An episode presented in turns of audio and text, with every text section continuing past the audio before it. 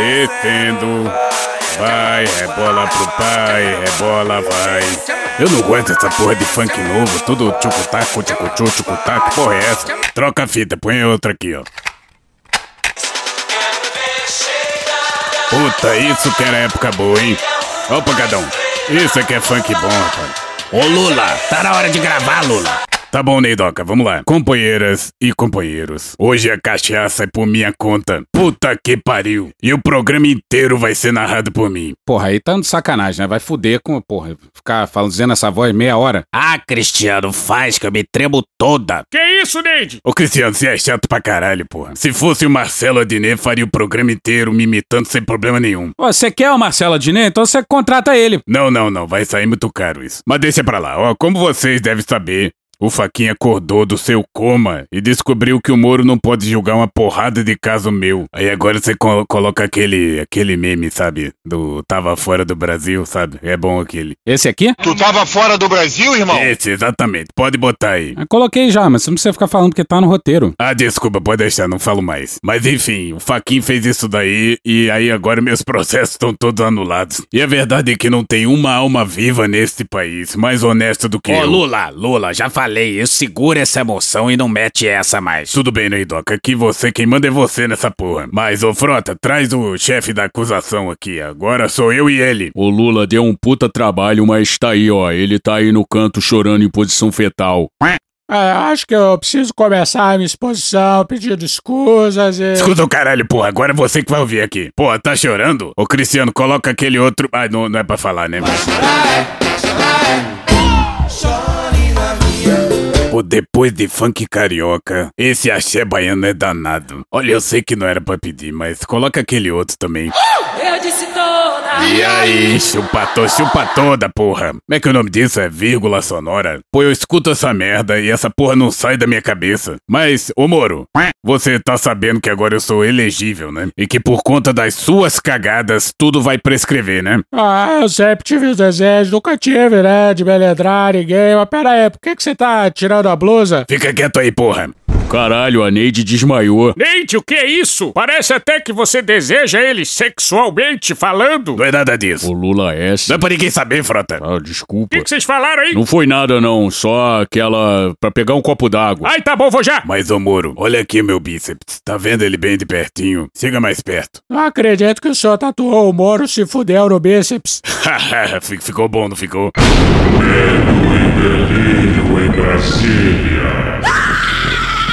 É uma canalice que vocês fazem. Olá, bem-vindos ao Medo e Delírio em Brasília com as últimas notícias dessa bad trip escrota em que a gente se meteu. Bom dia, boa tarde, boa noite. Por enquanto. Eu sou o Cristiano Botafogo e o Medo e Delírio em Brasília, medo e delírio em Brasília.wordpress.com é escrito por Pedro Daltro. Esse é o episódio dias 795, 796 e 797. Foda-se. Ai, seu grosso! Bora passar raiva?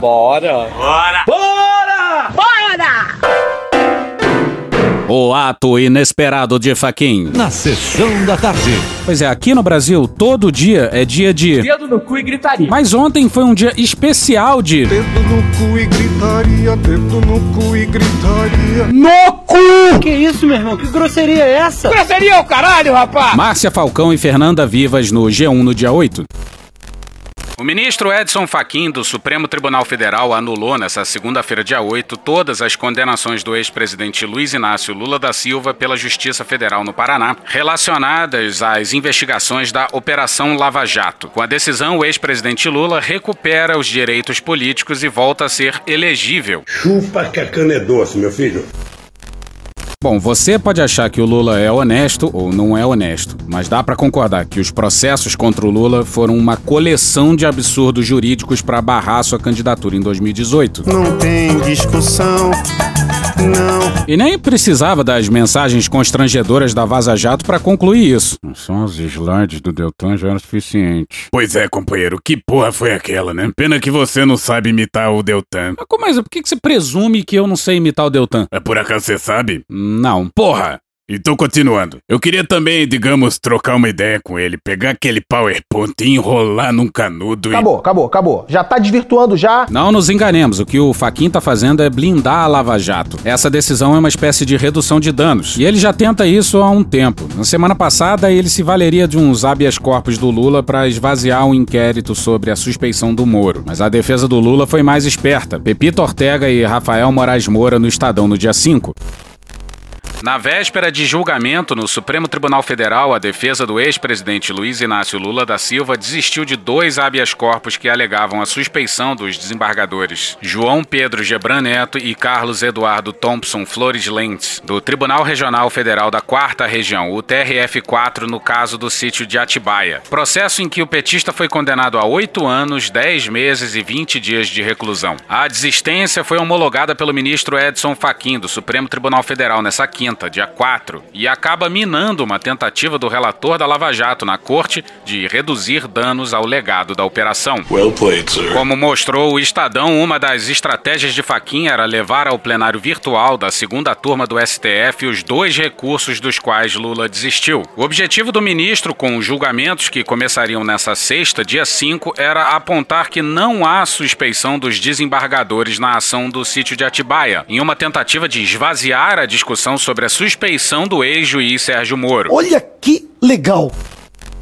E aí você se pergunta, como é que o Faquin tomou essa decisão se os habeas corpus não existiam mais? Não sei. O Rafael Maffei e o Rabelo Queiroz... Eu sou um cara de negócios. Eu faço dinheiro, eu faço. Não, porra, é outro Queiroz. Mas eles explicaram tudinho na Piauí.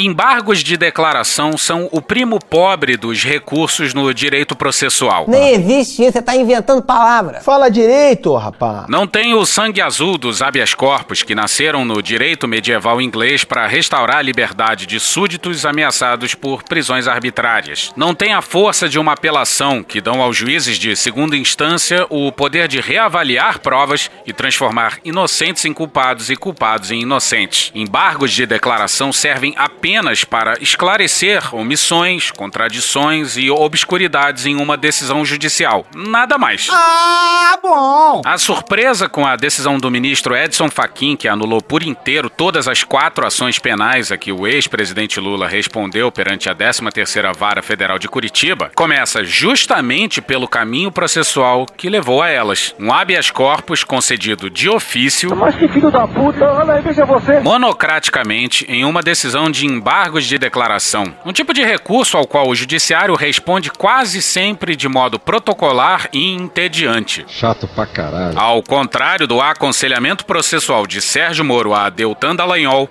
a decisão do ministro Faquim, embora incomum, é perfeitamente legal. Legal! Pois é, a defesa do Lula desistiu dos habeas corpus e o Faquin ligou o foda-se. Foda-se. E meteu ele mesmo um habeas corpus de ofício. E o Faquin abusou da cretinice na decisão. Vejam só. Wait for it. Ele descobriu que Wait for it. o Moro não era o juiz natural dos casos. Eu tô passada, chocada. Companheiro, o Faquin também demorou três anos pra reagir ao tweet do Vilas Boas. Pelo menos uma coisa eu e o general temos em comum. Ao decidir sobre pedido de habeas corpus da defesa de Lula impetrado em novembro do ano passado, Faquim declarou a incompetência da Justiça Federal do Paraná nos casos do triplex do Guarujá, do sítio de Atibaia e das doações ao Instituto Lula. Desculpa, realmente eu fui criança incompetente. Segundo o ministro, a 13ª Vara Federal de Curitiba, cujo titular na ocasião das condenações era o ex-juiz federal Sérgio Moro, não era o juiz natural dos casos.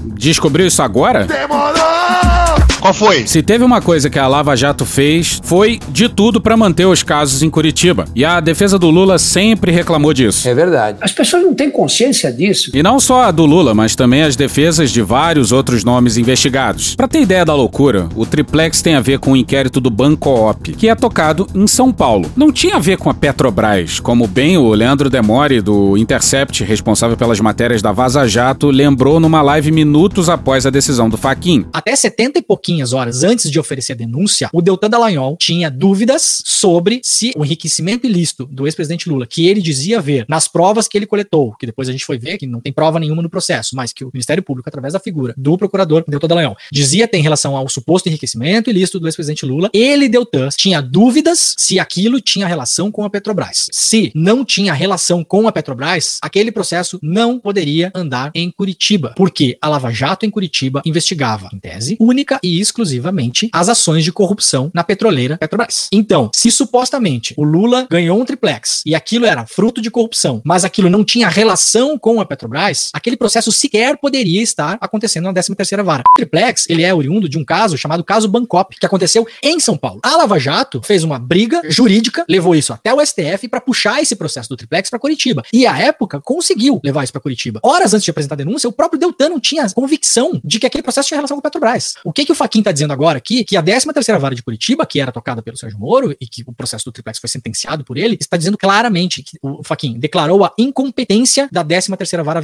federal para o processo e julgamento do caso triplex e de outros três. Sítio de Atibaia, sede do Instituto Lula e doações ao Instituto Lula. Então, a dúvida do Deltan, do Deltan Dallagnol, tá, está sendo, sendo respondida pelo Edson Fachin agora. Deltan, você tinha dúvidas se o processo tinha ou não relação com a Petrobras? Bom, Edson Fachin está dizendo agora que não, que não tinha. E olha a malandragem, Mônica Bergamo no dia 8 na Folha. Ele declara ainda a extinção de 10 habeas corpus impetrados pela defesa que questionavam a conduta da justiça, inclusive a suspeição do ex-juiz Sérgio Moro, que teve sua imparcialidade questionada. Com isso, o julgamento dele pela segunda turma, que estava previsto para o próximo mês, fica esvaziado. E o Faquin fez isso para esvaziar o julgamento sobre a imparcialidade do Moro. Ahá, uhul. O Faquinha é nosso. Mas o Gilmar havia pedido vista e ele pode peitar o Faquinha e colocar a suspeição para jogo. Vamos fazer uma grande confusão. A confirmação pelo STF de que havia relação espúria entre Moro e os procuradores arriscaria jogar todos os processos da Lava Jato na lata do lixo. Se o magistrado e os procuradores tinham pleno acesso uns aos outros e se dispunham a utilizar essa via de comunicação ilegal para se consultar e se ajudar reciprocamente, não há razão para acreditar que isso foi feito apenas no processo de Lula. Agora fodeu. Mesmo porque, como bem lembra o célebre PowerPoint de Deltan Dallagnol, a acusação contra Lula se alimentava das demais.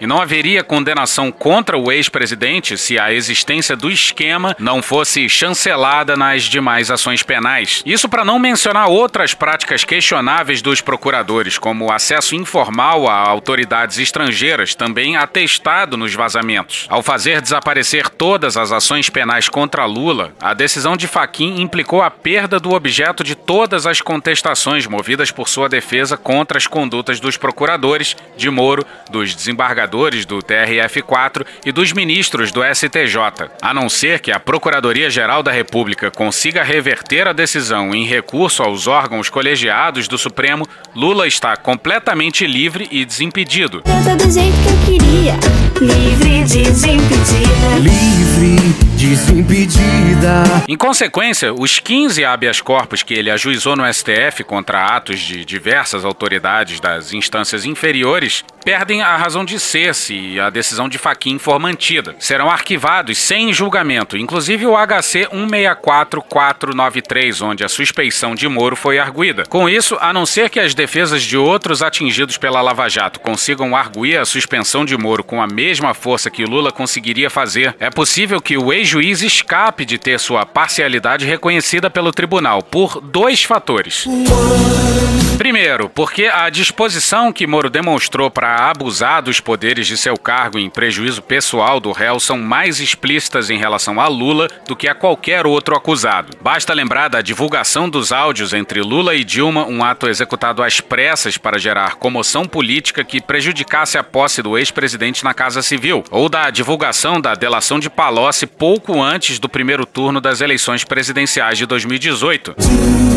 Segundo, porque só a defesa de Lula conseguiu até aqui acessar o material da operação Operação Spoofing, que contém as mais flagrantes evidências das parcialidades de Sérgio Moro. Dessa forma, ao eliminar a variável Lula da paisagem da Lava Jato no STF, o ministro Faquim pode ter objetivado salvar o restante da operação, preservando os resultados dos demais processos que foram conduzidos por Sérgio Moro. Olha só!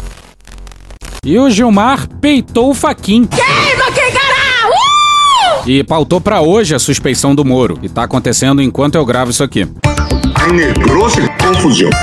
Uma grande confusão. Negrou-se confusão. Uma grande confusão. Sexo selvagem. Pornô. Sexo selvagem. Acabou, acabou, acabou. Já tá desvirtuando já. Mas disso aí a gente fala amanhã. Calma, filho da puta. Calma. E olha só, ao que parece, não há mais tempo hábil pro Lula ser condenado novamente. Mesmo que façam tudo a jato, o prazo é muito curto e tudo caminha pra prescrição por conta da idade do Lula. Eu também sou velho. E velho é lindo. O idoso ele precisa estar preparado para isso. Os atos pelos quais o ex-presidente é acusado foram todos cometidos há mais de 10 anos, e o prazo prescricional para réus de mais de 70 anos de idade é cortado pela metade. Tudo cheira a prescrição, portanto. Teve plot twist brabo na política brasileira hoje, né? Vamos seguir. O Aras fez de tudo para acabar com a Lava Jato, mas tem que manter as aparências, né? Aparências nada mais. Vinícius Sassini e Katina Baran na Folha no dia 8. A PGR vai recorrer contra o habeas corpus concedido pelo ministro Edson Fachin, que declarou a incompetência da 13ª Vara Federal de Curitiba para julgar quatro processos envolvendo o ex-presidente Lula. A informação foi confirmada por assessores do procurador-geral Augusto Aras. A gente fez um editorial sobre a questão do Lula em 2022. Lá, tá lá numa parte, dá uma olhada lá. E olha que ironia, pouco antes da decisão do Faquin surgiu o papo de chapa puro sangue petista. Guilherme Amado no dia 6 na época. Lula perguntou a Fernando Haddad se ele toparia ser seu vice em 2022. E o ex-ministro respondeu que sim. Não é disse-me-disse, informação de bastidores, não. Haddad confirmou o papo e o convite. E isso é papo pra semana final do registro de candidaturas, depois de esgotadas todas as conversas. A gente tá no terceiro mês de 2020 ainda, eleição em outubro de 21. E a gente acha que tinha que trancar as lideranças num quarto com 10 garrafas de uísque e só deixar eles saírem de lá com a porra de um acordo. Tá certa a indignação. Provavelmente não ia dar certo, mas pelo menos eles iam beber 10 garrafas de uísque. Segundo Haddad, disse a coluna, a conversa foi em dezembro. Entretanto, ele considera que talvez para o ex-presidente fosse melhor uma chapa com outro partido na vice. Abre aspas, não sei se convém para ele. Para mim seria honroso. Se pudesse ampliar a aliança para um nome de fora do PT, uma reedição da dobrada de 2002 com José Alencar na vice pelo então PL, há outras fórmulas. Fecha aspas. Enfim, em suma, o Haddad respondeu ao Lula com. Que viagem é essa, velho? Amanhã tem mais sobre o caso Lula. Covid-17. Vamos para um resumão. Os governadores ligaram o foda-se e vão anunciar em conjunto medidas restritivas, já que o Bolsonaro disse que. Alguns querem que eu decrete lockdown, né? Não vou decretar. E pode ter certeza de uma coisa: o meu exército não vai pra rua pra obrigar o povo a ficar em casa. Bom, primeiro, o exército não é seu. Segundo. Que drama! Tremendo drama! E os governadores também vão se juntar com o Congresso e STF para tomar a dianteira na condução da pandemia, já que o Bolsonaro se recusa a fazer qualquer coisa. No que depender de mim, nu nunca teríamos lockdown. Nunca. A política não deu certo em lugar nenhum no mundo. Certamente sair sem máscara e aglomerar é a melhor solução. Porra! E apareceu outro e-mail incriminando os coronéis assessores do Pazuello, que ignoraram pedidos da White Martins por transporte de oxigênio. Pedidos feitos no dia 11, três dias antes do colapso em Manaus. Puta que pariu! E sempre vale lembrar isso aqui: o ministro da Saúde é general da Ativa. Ministro da Saúde, general da Ativa. Venha aproveitar. É simples assim. Um manda e o outro obedece. Sempre tem um, um responsável por algumas pelas coisas. Nunca. Peraí, o, o responsável é o presidente. Aquele que é eleito, ele tem que saber que, que ele é o responsável. Uma pandemia que é absolutamente mal coordenada, mal liderada, sem liderança nenhuma desde o início. Mas falando do diabo, o fim de semana no palácio deve ter sido tenso, porque não é que ele colocou o rabo entre as pernas e foi só elogios a Pfizer. Então, nesse momento, quero apenas agradecer a, a gentileza dessa, desse encontro, reconhecer uma Pfizer, uma grande empresa empresa mundial, um grande espaço no Brasil também. Em havendo, repito, possibilidades, é, nós gostaríamos de fechar contratos com os senhores até pela agressividade que o vírus tem se apresentado no Brasil. Muito obrigado a todos, bom dia e Deus nos abençoe. E olha só, ele até falou que pode se vacinar. Agora, eu, por exemplo, eu sou alguns perturbando, tome vacina. O que, que é a vacina? Não é o vírus morto? Eu já tive o vírus vivo, então eu estou imunizado. Deixa outro tomar vacina no meu lugar. Lá na frente, lá na frente, porque todo mundo tomar, se eu resolver tomar, eu tomarei. Olha ela!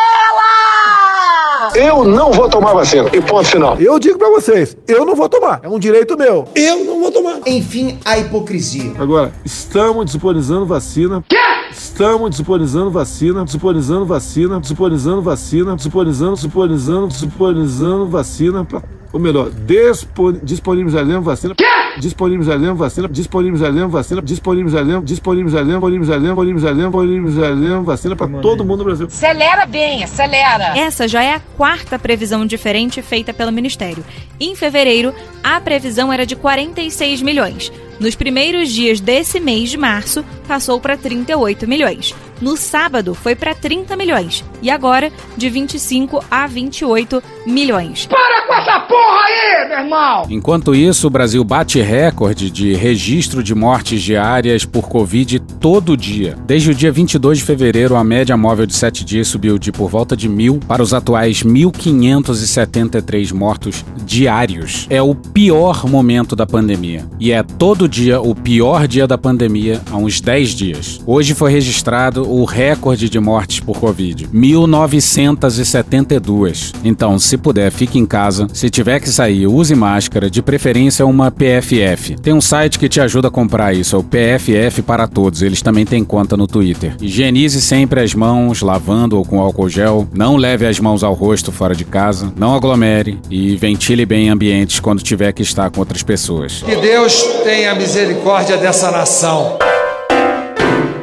E hoje ficamos por aqui. Veja mais, muito mais em medo o blog escrito por Pedro Daltro. Esse episódio usou áudios de Jornalismo TV Cultura, Jovem Pan News, Panorama CBN, SBT Jornalismo, Intercept Brasil e UOL. Thank you! Contribua com a nossa campanha de financiamento coletivo. É só procurar por Medo e Delírio em Brasília no PicPay ou ir no apoia.se barra Medo e Delírio. Porra, doação ao caralho, porra. Não tem nem dinheiro pra me comprar um jogo de videogame, morou, cara? Pingando um capilé lá, vocês ajudam a gente a manter essa bagunça aqui. Assine o nosso feed no seu agregador de podcast favorito e escreve pra gente no Twitter. As outras redes a gente realmente não consegue ver. Eu sou Cristiano Botafogo, um grande abraço e até a próxima. Bora passar a raiva junto? Bora! Permite uma parte? Não lhe dou a parte. Não lhe dou a parte. Editorial Medo e Delírio. Aquela parte que você pode falar foda-se com bastante tranquilidade. Pois é, e nesse contexto vai voltar o papo de Lula 2022. Sinceramente, foda-se a nossa opinião, mas é isso aqui que a gente acha.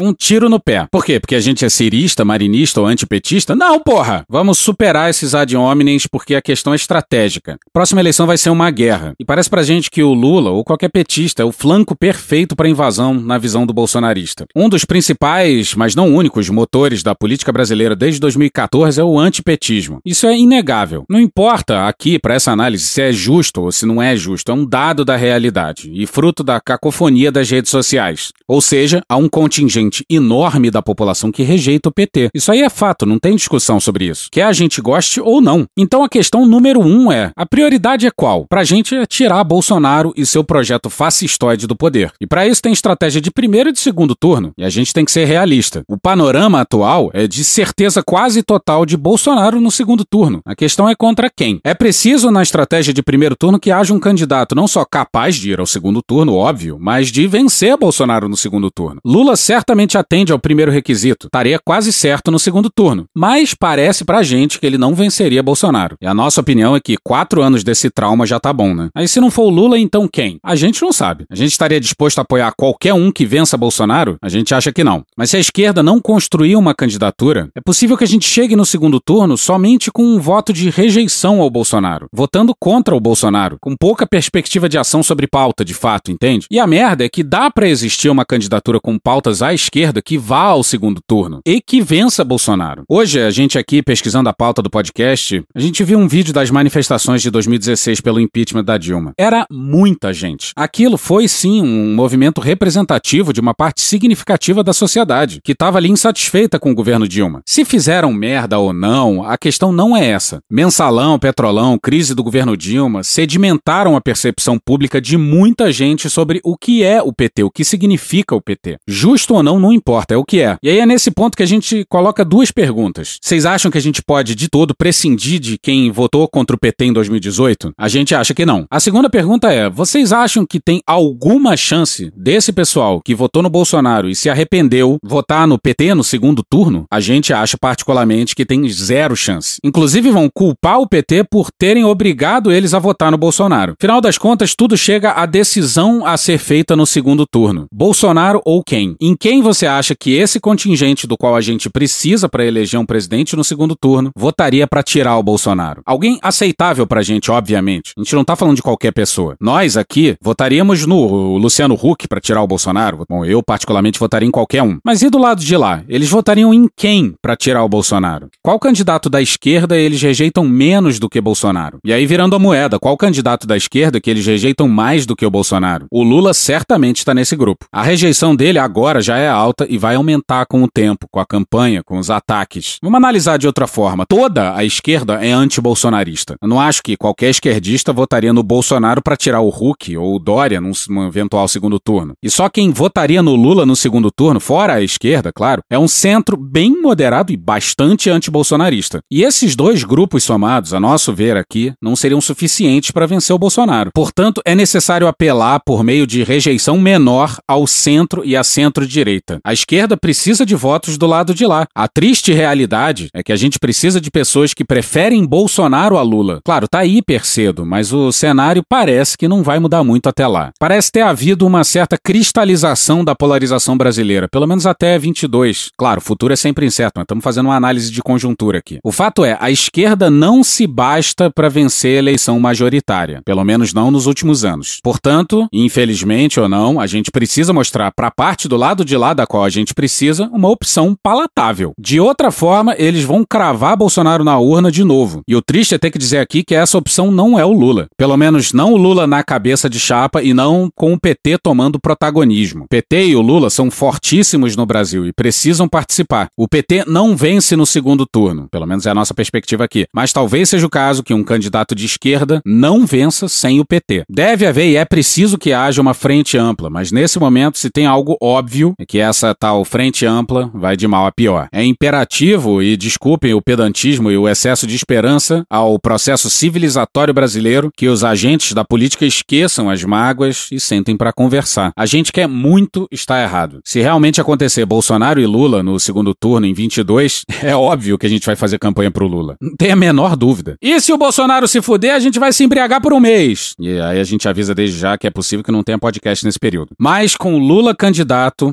nossa impressão agora é que isso torna o caminho mais fácil para a reeleição do fascista do Palácio. Porra! Porra! Porra! Porra! Putinha do poço. Problemas? Pornô. Paralelepípedo de crack? Paralelepípedo de crack. Paralelepípedo de crack. Presidente, por que sua esposa Michele recebeu 89 mil de Fabrício Queiroz? Parte terminal do aparelho digestivo. Pum! Que bom do bom. Agora, o governo tá indo bem. Eu não errei nenhuma. Eu não errei nenhuma. Zero. Porra! Será que eu tô errando falar isso daí? Não tem como não dar errado. Vai dar errado. Tem tudo para não dar certo. O cu dilatado.